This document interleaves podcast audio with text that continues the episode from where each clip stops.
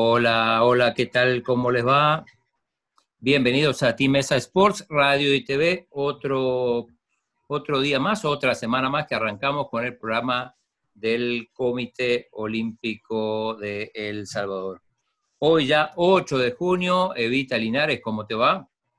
Gracias, Claudio. Buenas tardes a todos los amigos, a ti también y a todos los amigos que nos escuchan o nos ven. Muy contenta de iniciar una semana más en Tinesa Sport Radio y TV. Y lo bello también es que tenemos un sol radiante. No sé si por esa zona, pero por acá tenemos un sol muy bello luego de estos momentos de lluvia.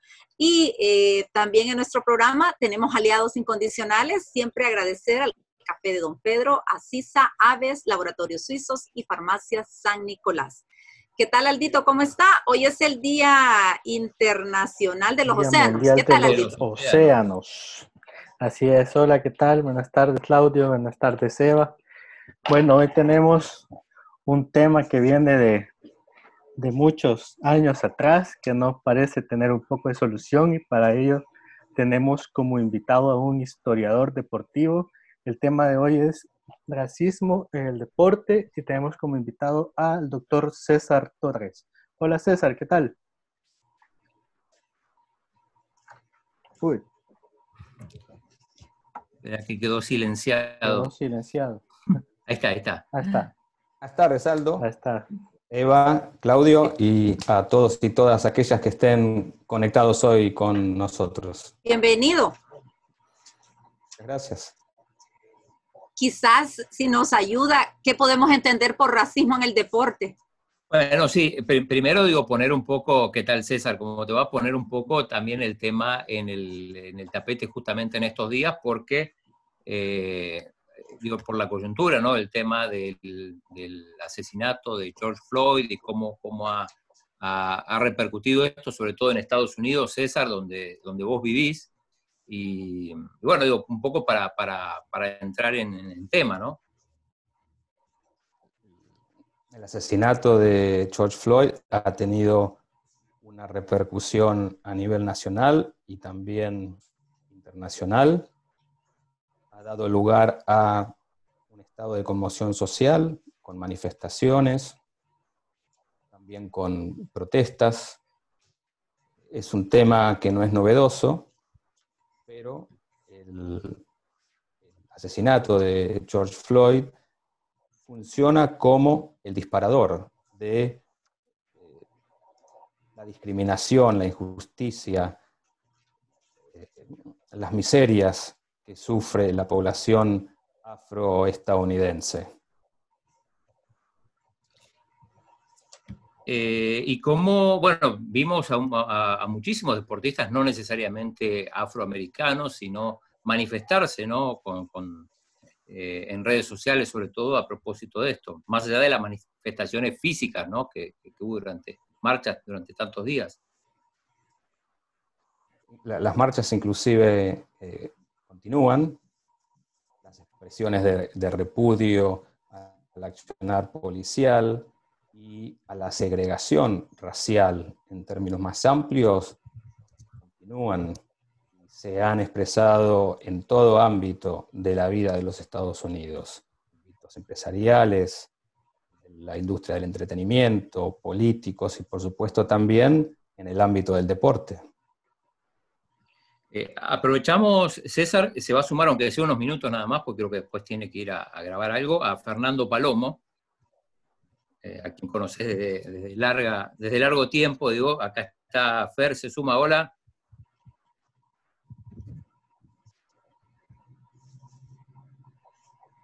un placer poder saludarlo, Fernando. Ahora se escucha, ¿no? Ahora, sí, ahora Perfecto. Bienvenido, Fernando. Gracias, Evita. ¿Cómo está, Un gusto saludarlos. ¿Qué tal?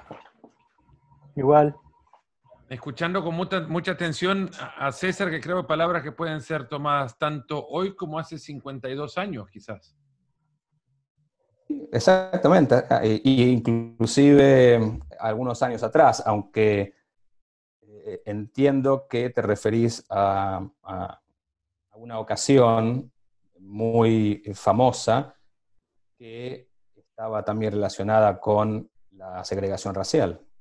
México 68 se convirtió en eso, César, en, digamos, una de las de los más reconocidos eventos eh, de protesta política en un, contexto en el contexto de un evento eh, deportivo, en algo que pareció, y lo podrás explicar mejor seguramente, pero algo que pareció eh, totalmente preparado, si bien venían sembrándose desde días y si no semanas antes las semillas para incluso hasta pensar que los afroamericanos no iban a participar de los Juegos Olímpicos por su repudio a las políticas, eh, bueno, repudio a las, a las, condiciones de justicia social en su país propiamente, pero sobre todo a la política deportiva de, de quien manejaba el Comité Olímpico Internacional en aquel, en, eh, en aquel entonces, Avery Brundage, y el constante choque de poderes entre ellos y, el, y, la dirigencia deportiva de aquel momento,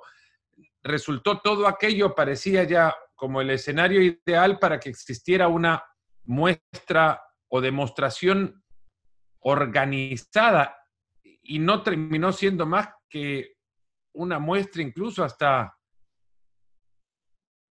poco planificada. Eh, muy espontánea de parte de, Tommy Smith y John Carlos en aquel podio. Un grupo de deportistas, fundamentalmente de atletas, venía discutiendo qué tipo de eh, manifestación se podía realizar en México. Por lo menos durante un año estuvieron en discusiones. Había muchos eh, fundamentalmente eran hombres, no había eh, muchas mujeres que participaban de ese movimiento. Había un núcleo de deportistas y de entrenadores, y también hay un sociólogo que se, llama, Harry Edwards, que de alguna manera fue el que lideraba eh, en, cuanto a la conceptualización y el, el, sostén teórico de por qué la necesidad de una protesta. Pero el grupo no pudo decidir una protesta unificada y quedó a criterio de cada uno de, los deportistas cómo manifestarse. Tommy Smith y, John Carlos decidieron prácticamente a último momento alzar sus puños con un guante negro, descalzos, eh, todo tiene un contenido simbólico eh, muy poderoso. El, el no tener zapatillas significaba, según ellos, la pobreza de la población afroestadounidense. El puño cerrado con un guante negro refería al Black Power o al poder negro. Este movimiento se llamaba eh, el Proyecto Olímpico por los Derechos Humanos si nos fijamos bien en aquella famosa fotografía de la entrega de medallas, después de los 200 metros planos, también se suma a la protesta un corredor blanco de Australia, se llamaba Peter Norman, fallecido ya, y él se suma con un escudo que lleva en, eh, en su uniforme, una manera también de plegarse. Si bien esa es la imagen que tenemos de aquellos juegos, también hubo otras protestas. Por ejemplo, la de Lee Evans, después de los 400 metros planos. Pero sin duda fue esta fotografía que estamos viendo. Ahí pueden ver, eh, además de los puños de Tommy Smith y de John Carlos, en, la parte izquierda del pecho de Peter Norman, el escudo, arriba del escudo de Australia, el pin el cual eh, decía Olympic Project for eh, Human Rights, y se ha convertido en una de las imágenes icónicas de la protesta social en el ámbito deportivo. Algo que es muy interesante de resaltar es que de acuerdo a el artículo 50 de la actual Carta Olímpica, la Carta Olímpica vigente, este tipo de protesta no se puede realizar. Y hay que resaltar también que en el año 68, cuando sucede esta protesta, que es genial desde el punto de vista que desestabiliza el simbolismo de la ceremonia de entrega de medallas. E-, esa ruptura del simbolismo es lo que hace que hoy sigamos hablando de eh, esa protesta. Pero en, aquellos años el Comité Olímpico Internacional, por ejemplo, no permitía que Sudáfrica participase en los Juegos Olímpicos por su política de apartheid. A pesar de ello, Tommy Smith y John Carlos son sancionados y son vistos como em, personas que estaban en contra del movimiento olímpico y sus valores, cuando podemos hacer un, caso muy contundente de que su protesta está totalmente alineada y en, en coincidencia con los valores olímpicos.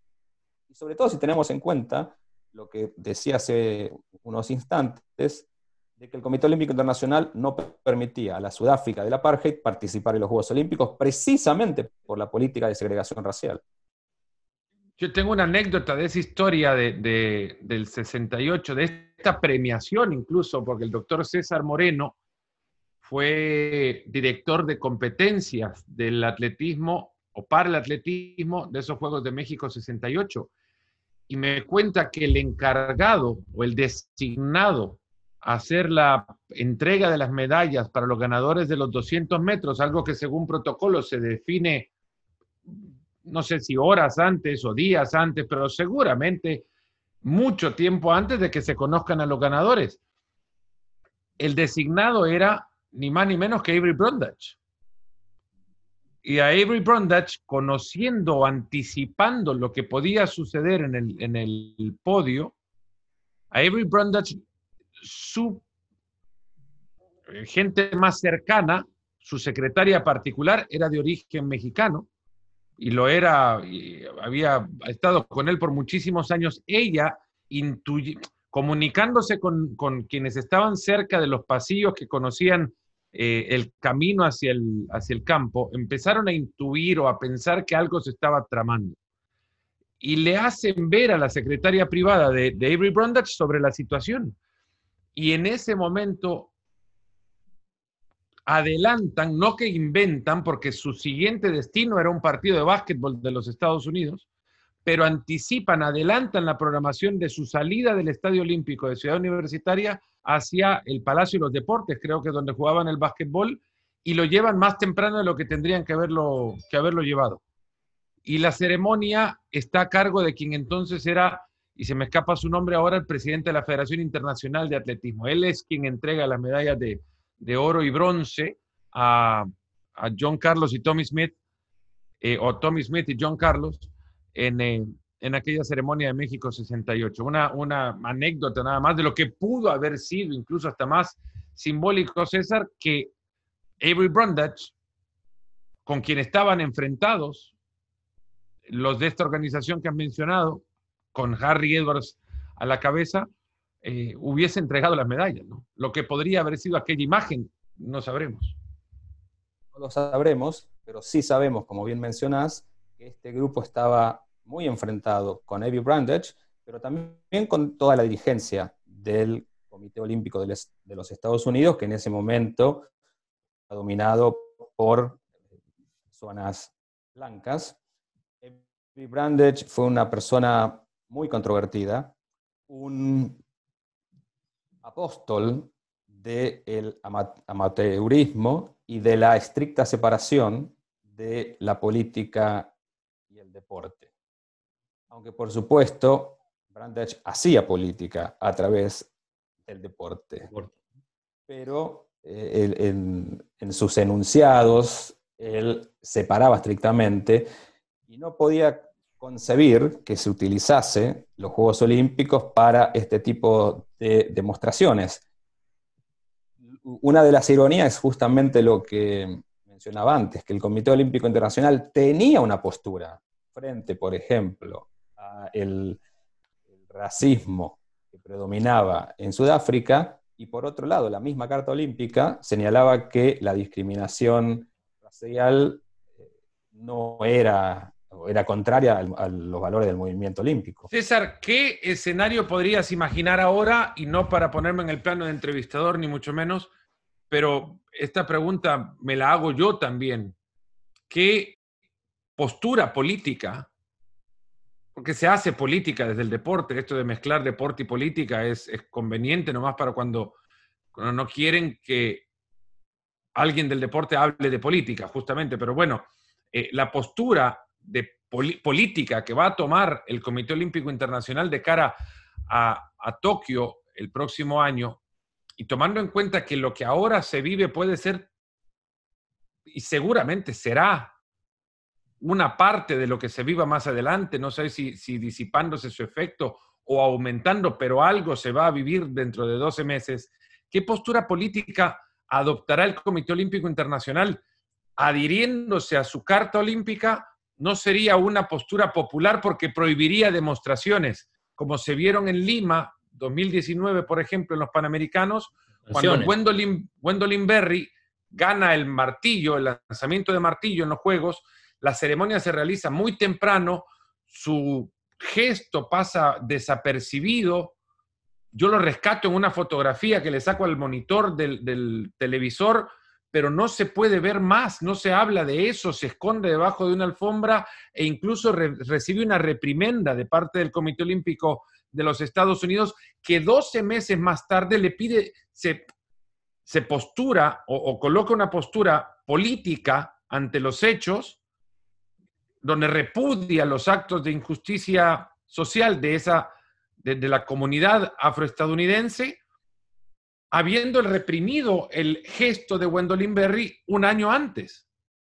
Una postura desde mi perspectiva totalmente hipócrita. Ahora, ¿sería hipócrita también de parte del Comité Olímpico Internacional ir en contra de su carta olímpica dentro de 12 meses y permitir este tipo de gestos? Por lo menos sería contradictorio. Eso, contradictorio sería la, mejor palabra, la mejor definición. Una tensión entre los postulados del movimiento olímpico, la no discriminación basada en raza, etnia, religión, nacionalidad, eh, eh, idioma, etc. Y reprender a aquellos y aquellas deportistas que toman posición abierta en estos temas durante los Juegos Olímpicos o en el caso que mencionabas, en los Juegos Panamericanos. Hay una tensión muy clara que tiene que ver también con la libertad de expresión. El, artículo 50 hoy, de alguna manera, ata de manos al Comité Olímpico Internacional. ¿Por qué habría que eh, reprimir y reprender a los y las deportistas que se alinean con los principios de la Carta Olímpica manifestándose en contra de situaciones que son eh, injustas, discriminatorias. Ahí hay claramente eh, una tensión, sino una contradicción. De hecho, es interesante que la FIFA hace pocos días cambió su postura frente a la manifestación eh, de orden político en los partidos que están bajo su órbita. Esto es muy interesante. Genera una serie de problemas también, porque le, le da la autoridad a los y las árbitras que no tienen ni formación filosófica ni jurídica para determinar si esas expresiones deben ser sancionadas o no. Pero lo que es muy interesante es ver cómo hay un movimiento de parte de una de las federaciones internacionales deportivas más importantes del mundo para acomodar esta, situación Nobel que se dio en las últimas semanas, en las cuales futbolistas, en, en todos casos eran, eh, eran eh, hombres, manifestándose en contra de la discriminación racial, eh, a, partir del caso del asesinato de George Floyd. Ah, hay perdón, una cosita nada más, no, que ahí eran las federaciones de, de Alemania y de Hungría, entre otras, las que querían, o por lo menos no sé si sancionar, pero le iban a abrir un expediente a los, a los jugadores que habían mostrado manifestaciones y, fue la FIFA la que dijo que, eso no era objeto de sanción, que no debería ser objeto de sanción. Ahora, recuerdo, y esto es un pequeño desvío del camino nada más, a Messi por saludar a su abuela en una camiseta lo multaron. ¿No? Ahora vos podés eh, condenar un acto de violencia y no recibir un, castigo. Es, un cambio de postura nada más.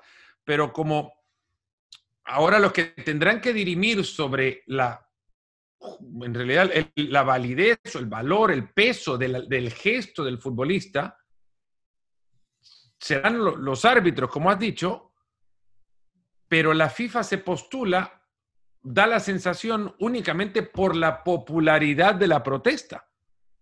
Si una protesta carece de popularidad, entonces FIFA no la va a atender y verá de nuevo de castigar a aquellos que, al margen de la justicia de la protesta, se expresen en la cancha. Aquí parecería haber por lo menos un principio en el movimiento olímpico. Si la protesta está alineada con los valores eh, del olimpismo, creo que hay, habría buenas razones para permitirla. Una de las ventajas que tiene el movimiento olímpico es que le queda un año para los próximos Juegos Olímpicos y puede pensar estos temas con mayor tranquilidad y con la ecuanimidad necesaria que el fútbol, que lo tiene que tomar de alguna manera en forma eh, retrospectiva. Claro, pero ¿qué, ¿qué, posturas o protestas quedan alineadas dentro de los principios del olimpismo? Porque puede derivar en, conflictos muy serios dependiendo de la perspectiva de quien define si la protesta está alineada al, al, olimpismo. Me pregunto, por ejemplo, un atleta palestino ganando una medalla, ¿podría reclamar la violencia del gobierno israelí o del Estado de Israel en un Parece que en el, en el ejemplo que estás mencionando, eh, hay una palabra que es clave y que va en contra de los principios olímpicos, que es la violencia. si hay una defensa de medios violentos, eso está claramente en contra de el, internacionalismo, la paz universal, que son eh, parte central del movimiento olímpico. Pero pensemos nuevamente en, Tommy Smith, John Carlos, Lee Evans en el año 68. Esa protesta, por donde se la mire, estaba alineada con los principios del movimiento olímpico. ¿Por qué sancionarla? Esos deportistas sufrieron muchísimo en sus vidas por, esa, por aquella protesta. 40 años después se reconoce la valentía y el coraje que tuvieron su momento. Hoy hay, por ejemplo, un monumento dedicado a estos dos deportistas en la universidad en la que estudiaron, en San Jose State University, en California. Entiendo que puede generar casos muy controvertidos, pero me parece que también tenemos ciertos lineamientos para poder determinar qué tipo de mensajes se alinean con el, movimiento olímpico y qué, eh, qué, mensajes no se alinean. Es un proceso educativo del Comité Olímpico Internacional desde sus principios, fortalecer los mensajes que se alinean a los principios olímpicos y que los atletas definan. Me parece muy importante la iniciativa educativa del Comité Olímpico Internacional y del movimiento olímpico en su conjunto, y no reducir el olimpismo a la campaña de tres valores que tenemos hace unos años. El olimpismo se ha reducido en una campaña promocional a la excelencia, la amistad y... El respeto. Sí, está muy bien. Por supuesto, gracias Eva que son centrales para el movimiento olímpico. Pero el, olimpismo como una filosofía va muchísimo más allá de estos tres principios. ¿Cuáles sumarías? Los que están en la Carta Olímpica. No hay más que leer los principios fundamentales que están eh, desarrollados en la Carta Olímpica, para ver la no discriminación, el respeto mutuo, la justicia, la igualdad, la paz, el internacionalismo, la amistad. Esa reducción super simplifica en lugar de darnos cuenta cabal de la real dimensión del olimpismo. Pero el esfuerzo educativo es, es muy importante. Una pregunta a hacerse es, ¿qué es, más deseable? ¿Sancionar la protesta o tomar el riesgo de que haya protestas que estén alineadas con los Juegos Olímpicos? En definitiva, queda abierto a cada deportista. Esto no quiere decir que, vaya a haber más protestas. son, y, protesta tiene una connotación negativa. ¿Por qué no llamar a este tipo de expresiones afirmación de los principios olímpicos, de los valores olímpicos?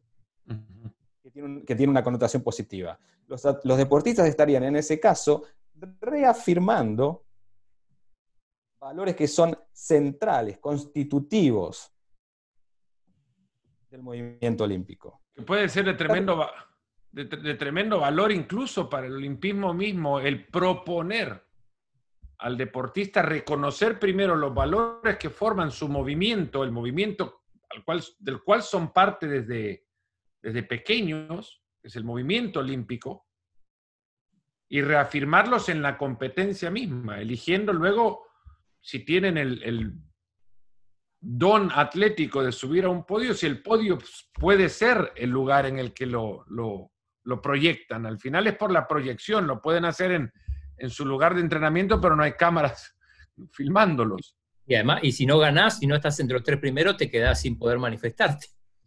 por eso. también tener en cuenta que el, el artículo 50 no solamente prohíbe las manifestaciones o expresiones políticas, en las ceremonias de premiación, sino también en las ceremonias de apertura, de clausura, en la, Villa Olímpica, sí se permiten en la llamada zona mixta, donde el periodismo tiene acceso a los y las deportistas. César, hubo eh, otros más silenciosas demostraciones de, protesta, repudio en, los Juegos Olímpicos, Vera Shavslaska, por ejemplo, en gimnasia, bajó su, cabeza permanentemente mientras sonaba el himno de su país, en lo que ella después dijo era una señal de protesta por la invasión de tropas soviéticas a Praga, pero ¿conoces de otros eventos, quizás seguramente de menor eh, proyección mediática que el de Carlos Smith en los Juegos Olímpicos? Recuerdo eh, un garrochista polaco en los Juegos de Moscú, no recuerdo su nombre. Ahora te lo busco. En 1980, que después de uno de sus saltos, al pararse de, eh, desde los colchones de recepción, hace un gesto, un corte de manga, así lo llaman al menos en Argentina, el gesto, sí. en, protesta por la, la fuerte presencia soviética en su país. Vladislav Kosakiewicz. Usted lo dice, ese debe ser... Eh, no, no, lo acabo de ver, pues lo recuerdo perfectamente. Es más, fue la primera persona con la que, de la que aprendí que el gesto era una... Era, no tenía la connotación, no tenía una connotación negativa. Kosakiewicz rompe el récord del mundo en esa competencia en el Estadio Olímpico de Moscú y en estos días me di a la tarea de ver todos los documentales olímpicos de todos los Juegos Olímpicos, porque había tiempo. Y el salto, la competencia por su drama es parte del documental de la película oficial de Moscú. El salto de Kosakiewicz y el récord del mundo de Kosakiewicz es parte de la película oficial pero nunca en la película se coloca ni el sonido local ni el sonido ambiente, que estaba, era un concierto de rechiflas, que solo comparable a lo que vivió la Vilení en Maracaná, cuando lamentablemente no Maracaná, en, Río de Janeiro, perdón, cuando en los Juegos Olímpicos lo abuchean antes de cada salto porque competía contra un brasileño. Pero no aparecen ni los abucheos o silbidos cuando se preparaba a saltar, ni aparece tampoco su gesto del corte de mangas cuando supera la varilla y cae en la colchoneta, en la película oficial. Eh, hay varios ejemplos. Pensemos eh, en las situaciones que se, que se ha dado más de una vez de algunos países que no tienen relación diplomática, por ejemplo, con Israel, y cuyos deportistas, por el cruce que se da en las competencias, tienen que competir con, un deportista israelí y, no se presentan a competir argumentando que están lesionados o lesionadas. Eh, probablemente eh, instruidos e instruidas por la dirigencia de estos países, ese también es, un, ejemplo político que mina la esencia del movimiento olímpico, porque lo que se está haciendo es prevenir la competencia, enfrentarse, mancomunarse en esa actividad. Ahí colapsa el proyecto olímpico. Otro ejemplo el año 1908, seguramente eh, habrán leído al respecto, fue cuando en la ceremonia de apertura hubo un incidente con eh, la bandera estadounidense que no, no bajó frente a eh, el, box de la realeza, diciendo que la bandera estadounidense no tenía que no, sé cuál es la palabra. Eh, en, inglés. en inglés es sí, pero en castellano es eh, que la bandera estadounidense no... No rinde pleitesía, digamos. A ninguna realeza. Ajá. No reconoce pleitesía ante ninguna realeza. Es la... Eso es claramente también un gesto, de, un gesto político. ¿no? Y en esos juegos, también recordarán, eh, porque hay bastante escrito al respecto, hubo mucha tensión entre Estados Unidos y Gran Bretaña en, las competencias. También una cuestión nacionalista. Eh, recordemos también eh, el caso, quizás casi tan famoso como en el 68, el, partido de, de waterpolo entre Hungría y la Unión Soviética, las tensiones que se daban en, detrás de la cortina de hierro. Eh, Hungría eh, pretendía mayor libertad política. La Unión Soviética, ante la revolución de ese año en Hungría, eh, envía sus tropas y la, aplasta. Y eso se, se, ve claramente en aquel partido, creo que de semifinales, si recuerdo bien, y la famosa sangre en, el natatorio, porque los deportistas comienzan a, pelear. Y, ahí también colapsa el proyecto olímpico, porque hay violencia explícita, cuando tendrían que hermanarse en la competencia de todas las demostraciones políticas, si pudo haber una, y si fue incluso demostración política, fue la de Abebe Bikila triunfando en Roma. ¿No? Cuando décadas antes Mussolini había enviado tropas a Addis Abeba a conquistar a los etíopes, ahora decían que después de que centenares tuvieron que, eh, centenar de italianos o miles de italianos llegaron a Addis Abeba a conquistar a los etíopes, tomó solo un soldado etíope conquistar Roma después de la victoria de, de Bikil en el maratón de 1960.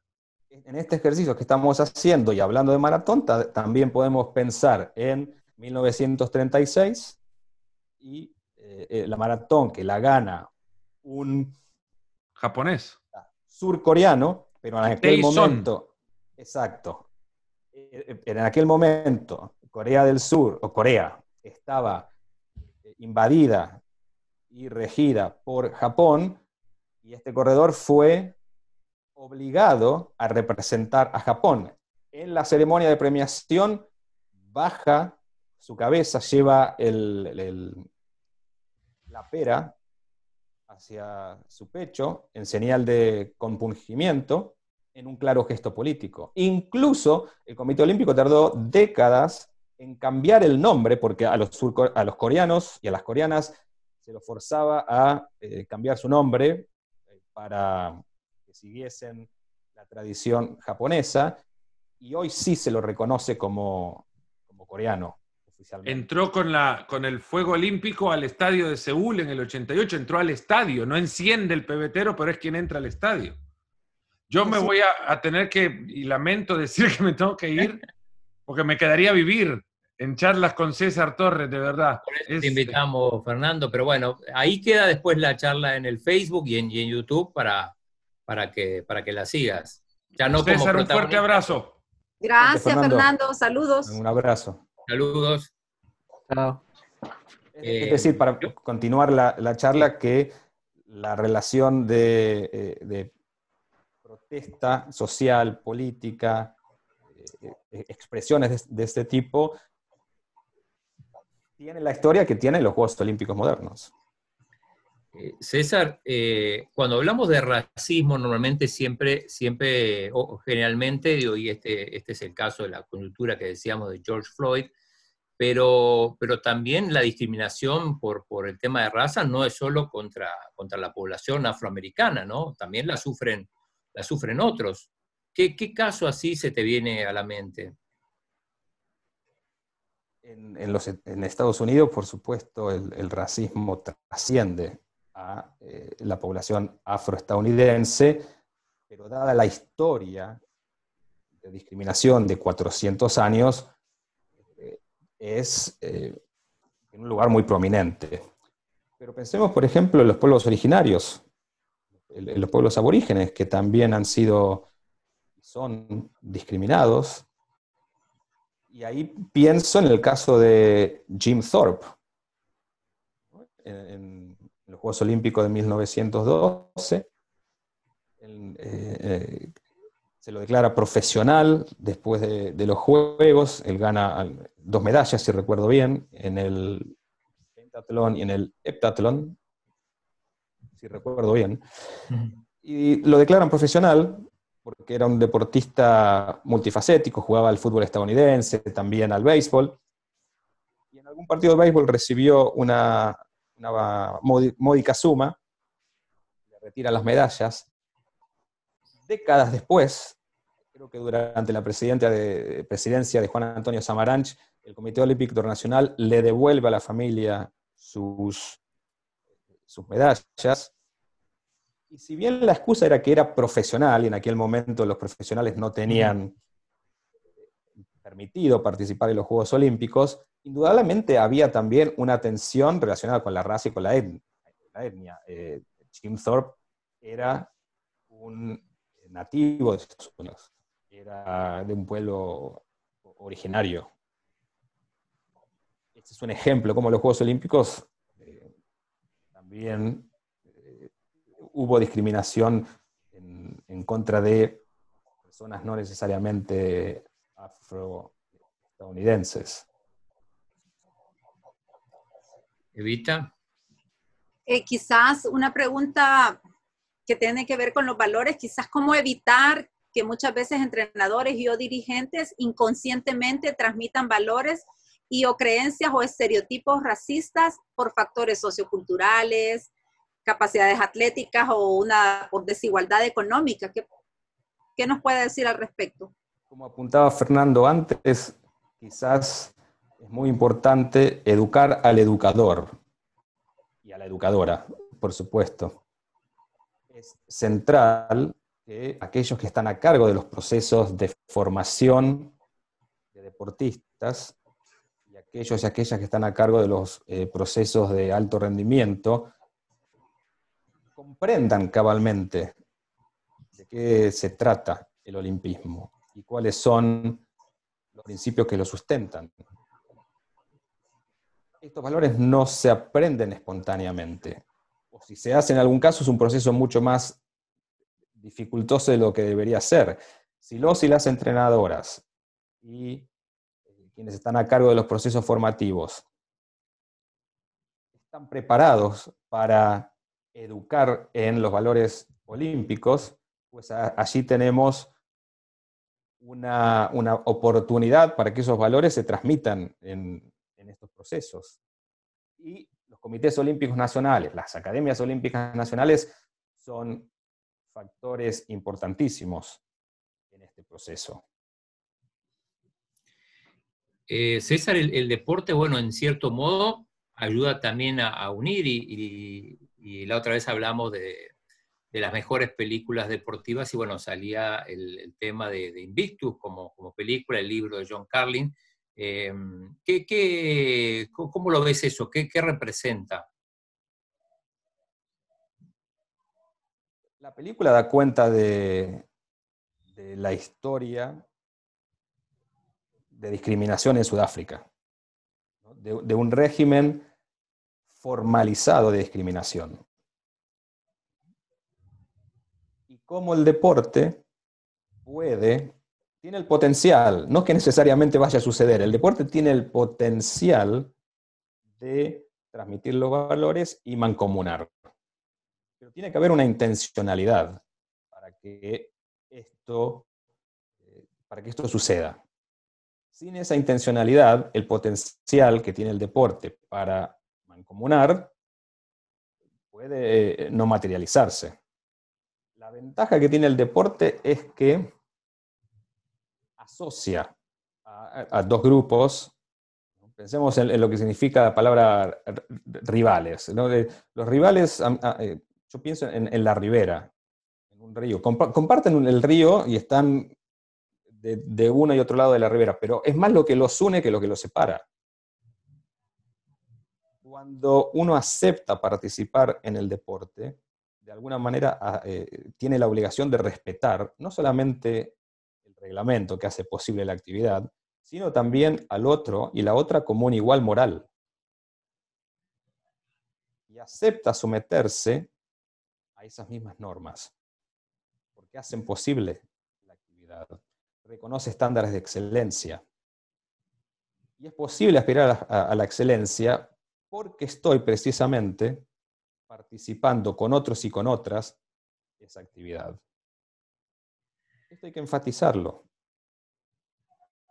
En muchos casos utilizamos, y en esto el periodismo eh, tiene un papel muy importante, enfatizamos la contienda más que la mancomunación. utilizamos metáforas que tienen que ver con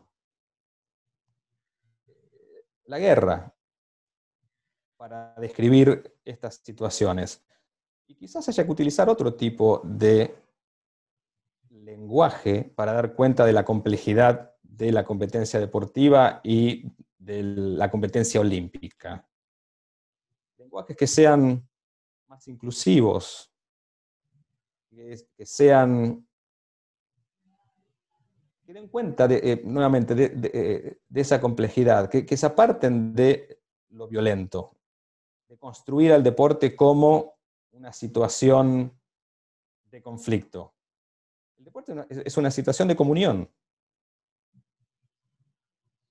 ¿Y cómo proyectamos esa, esa, actividad? ¿Cómo la construimos? Es muy importante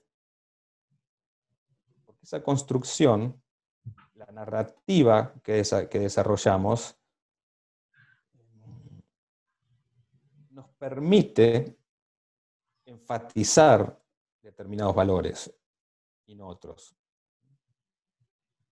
Como decía un, antropólogo cultural que estudia los Juegos Olímpicos, eh, se llama John McAloon, necesitábamos más movimiento olímpico y menos industria olímpica. Menos espectáculo, más valores. Enfatizar más en el movimiento olímpico y sus valores y menos en la industria y el espectáculo. Eh, Evita, creo que tenés ahí unos saludos antes de seguir con otra pregunta. Eh, sí, nos está viendo Ana Enríquez, entiendo que desde Ilopango, la profesora Sandra Valiente, William Alexander Sánchez, nos ven desde Sensuntepeque, Cojutepeque, también de San Miguel, eh, el profe Ricardo Sosa, y dice también Fit Ámbar, se ha dado mucho con atletas mexicanas, entiendo que es el tema que estamos conversando. Sí, Senia Estrada, la ciclista, también estoy viendo, Oscar López, Isis Rodríguez, bueno, Guayo Palomo está viendo, dice acá, no sé si... Saludos al, presidente que, bueno, a veces se incorpora, esta vez este, se ve que está, a lo mejor está manejando, está Así que saludos al, presidente. Y Evita, sí, tenías otra pregunta para César. El, doctor, ajá, el doctor César habló de violencia y el racismo en el deporte muchas veces provoca violencia. Se ha visto en situaciones de fútbol o, por ejemplo, cuando el, el de tenis, no sé si Aldito o tú me ayudas, cuando eh, le dijo que recogiera las pelotas a la niña y se produjo una situación así como que no, no le pareció muy bien. Entonces, ¿qué, ¿qué, podemos hacer también desde la óptica no solo de los propios atletas, sino que incluso para, para calmar, cuando hay, para evitar situaciones de violencia, calmar, e incluso los aficionados? La discriminación genera violencia, pero también es un acto violento en sí mismo que hay, dos dimensiones. El primero es que discriminar negativamente es un acto violento. Y después está la, violencia, como mencionaba Eva, que se genera a partir de algunos hechos de discriminación. Nuevamente, eh, creo que eh, es importantísima la función de la educación estos, en estos casos. Lo punitivo no da el resultado esperado. Esto implica que no haya que sancionar cuando se cometen actos eh, de, injusticia racial. Pero lo punitivo solamente tiene un, poder muy limitado. En cambio, la educación y el cambio actitudinal tiene muchísima más potencia y nos, permite ser un poco más optimista para el futuro. Eh, César, eh, bueno, no sé si Aldito tiene una pregunta, bueno, cualquier cosa no nos interrumpís. Eh, ¿Crees que, bueno, que todas estas manifestaciones, esto que ha pasado con George Floyd, puede ayudar a cambiar algo? O, después se olvida y, dentro de un año nadie más se va a acordar, o será, será una cosa así en el, para el recuerdo. Esperaría que no, que eso no suceda. Por lo pronto visibiliza la, la injusticia racial en los Estados Unidos y es probable que a partir del asesinato de George Floyd, en otros países también se comience a, pensar o, se repiense las discriminaciones que sufren determinadas poblaciones. Que abre una, perspectiva de reflexión. Pero el activismo, la manifestación, la protesta pacífica, también presiona al, poder político para que se desarrollen políticas más inclusivas, para que se desarrollen políticas educativas que, que afronten este problema de la discriminación. Habría que pensar en El Salvador, ¿existe la discriminación, la discriminación racial? Sí, no, cómo, dónde y qué tipo de, planes y de políticas públicas se pueden desarrollar. El activismo es, muy importante. Eh, una de las eh, eh, razones por las cuales aquí quienes se manifiestan justifican la manifestación es que sin la, sin la protesta, sin la, manifestación, el, tema se diluye. El, tema se pierde. La cuestión es lograr cambios estructurales, sistémicos. Por supuesto, lo individual es muy importante. Pero, por ejemplo, ¿qué cambios sistémicos se pueden realizar en la estructura policial para que no se discrimine la comunidad eh, afroestadounidense? ¿Cuál, es el entrenamiento que reciben los oficiales eh, y todo el personal policial? Son sensibles a estas diferencias. Se pueden comunicar adecuadamente con poblaciones diferentes.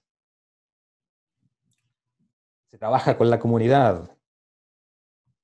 Y por supuesto, eh, en la medida en que mejoran las condiciones de vida de estas personas y de estas poblaciones, es probable que también haya menos, eh, menos casos de, violencia racial. César, aquí, aquí en eh, Rogelia Bravo nos dice en Guatemala es altísima el tema de la discriminación. Bueno, vos conocés Guatemala, tuviste hace, unos años. Conozco Guatemala, he estado eh, varias veces, he participado en varios eventos que realiza el Comité Olímpico de Guatemala, la Academia Olímpica Guatemalteca. No conozco en profundidad la, la dinámica social, pero creería que en América Latina existe un problema serio de discriminación racial, diferenciado de acuerdo a las, realidades de cada país, pero pensemos en, los pueblos originarios. ¿Cuán representados están los pueblos originarios, por ejemplo, en, en el gobierno, en los gobiernos, en el sistema de salud, en el sistema de educación, en el sistema judicial? ¿Cuál es el acceso que tienen a estos sistemas? César, ¿y por, y por ende esto se traslada al deporte también?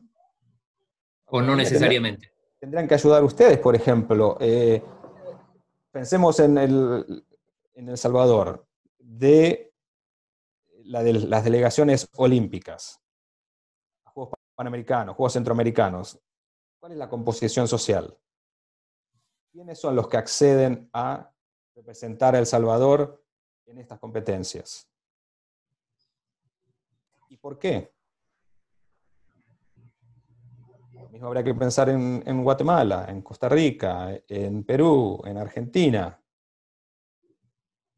Para eso también es, importante investigar, tener una buena radiografía de la situación.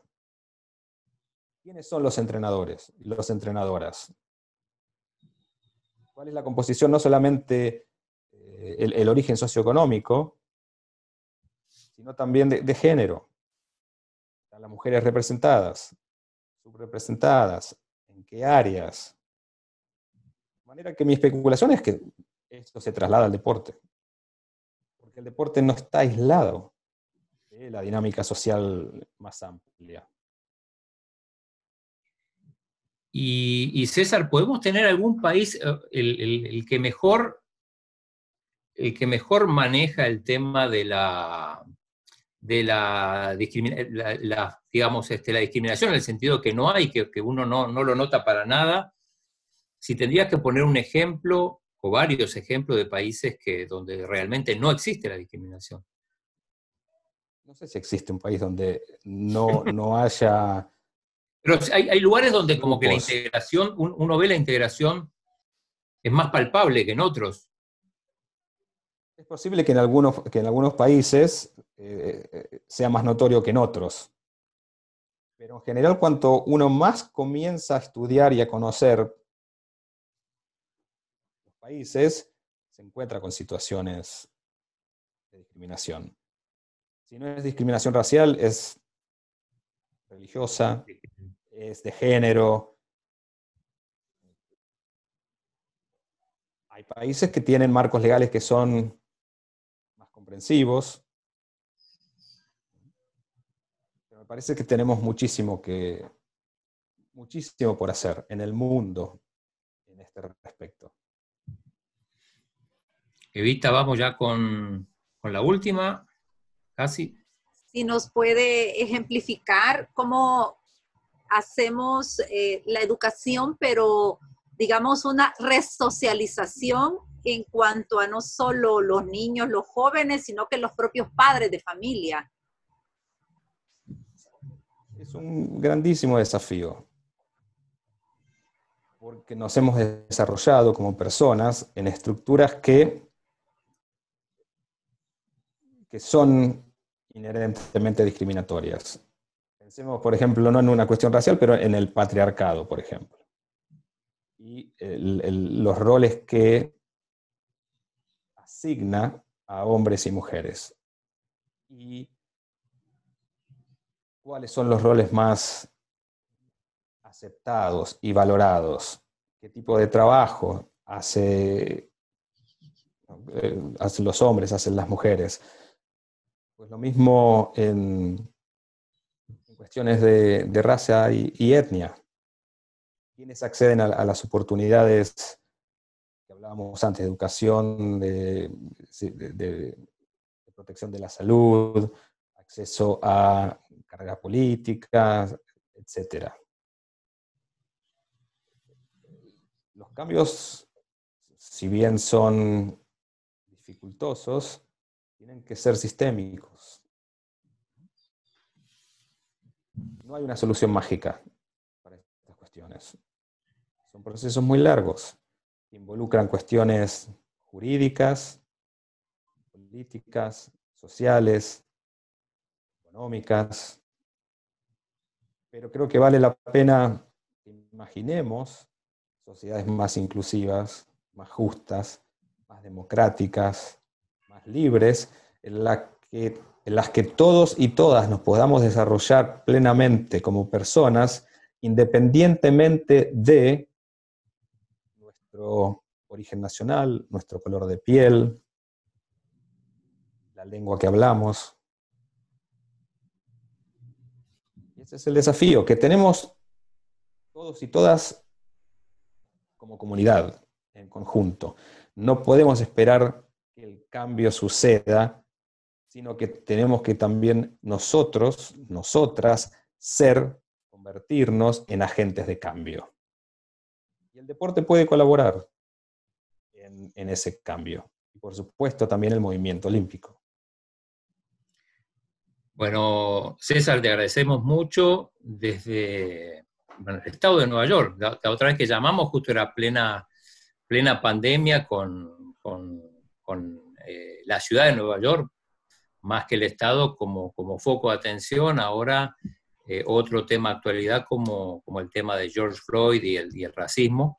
Así que, bueno, gracias. Siempre es un placer eh, platicar contigo, César. Y, y, bueno, ya, ya te contactaremos otra vez para, para algún otro tema. Siempre nos iluminas con, con tu sabiduría. Así que mil gracias. No sé si Aldito Aldito, hoy no hay noticia deportiva, no, no tenemos ninguna noticia olímpica así trascendental. No. Entonces aprovecho para, para saludarlos a, ustedes tres, pero también a la audiencia por la invitación a participar en el programa. Es siempre un placer dialogar con ustedes. Eh, dos cosas. Primero, bueno, Guaido eh, Palomo, que manda saludos, y le mando abrazo a César. El deporte debe ser ciego todos somos humanos, humanos y como tales tenemos fallas. Nuestro desafío es sobrepasar esas fallas y nos tenés que recomendar algún artículo. Digo, la otra vez nos recomendaste algún artículo tuyo que, compartimos, así que eh, no sé qué, has escrito últimamente, César. he escrito dos artículos eh, que fueron publicados la semana pasada en relación a la pandemia y la actividad física valor de la actividad física y el deporte para realizarnos como personas. Y también escribí un artículo sobre un tema interesante, el regreso del fútbol en Alemania y cómo se ha entrometido en este proceso la, la, manipulación de sonido ante la falta de público. Cómo la industria del fútbol y en especial la televisión genera sonidos apócrifos que toma de otros partidos y eh, los utiliza para proveerle a la transmisión de un clima eh, de un partido que se desarrolla con público. Acá, acá lo hizo Metapan, pero en el estadio puso directamente un, un, este, un speaker, un bafle, con, con grabaciones de la gente alentando, pero no en el estadio, así que fueron unos adelantados. Eh, saludos también a Ricardito Menéndez, que escribe. Eh, así que bueno, vamos a, vamos a compartirlos entonces, César. Entonces, una vez más, muchas gracias. Nosotros nos despedimos hasta mañana, Evita. Sí, nos despedimos y siempre agradeciéndole a nuestros patrocinadores incondicionales, aliados del Comité Olímpico, Farmacia San Nicolás, Laboratorios Suizos, Ave, CISA y el Café de Don Pedro. Hasta mañana, muchas gracias. Hasta mañana. Hasta mañana.